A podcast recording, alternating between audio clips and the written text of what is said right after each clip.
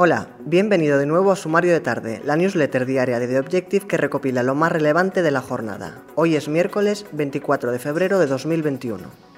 El ex tesorero del PP, Luis Bárcenas, ha declarado este miércoles ante el juzgado que entregó a la expresidenta de la Comunidad de Madrid, Esperanza Aguirre, un sobre con 60.000 euros en negro para la campaña electoral de las elecciones autonómicas de 2007. La incidencia acumulada a 14 días de casos de coronavirus cae a los 218 positivos por cada 100.000 habitantes. Así lo ha notificado este miércoles el Ministerio de Sanidad, que también ha informado de que se han registrado 9.212 nuevos casos, así como 389 nuevos fallecimientos. La estación medioambiental Almeda, desarrollada en España y ensamblada en el rover Perseverance, que desde el pasado día 18 escudriña la superficie de Marte, ha comenzado ya a funcionar y a recopilar datos sobre la meteorología del planeta rojo.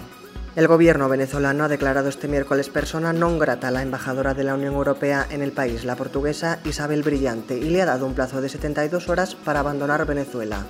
Lo ha hecho en respuesta a las sanciones aprobadas por el bloque comunitario. Soy Néstor Villamor y esto ha sido Sumario de Tarde. Nos vemos mañana.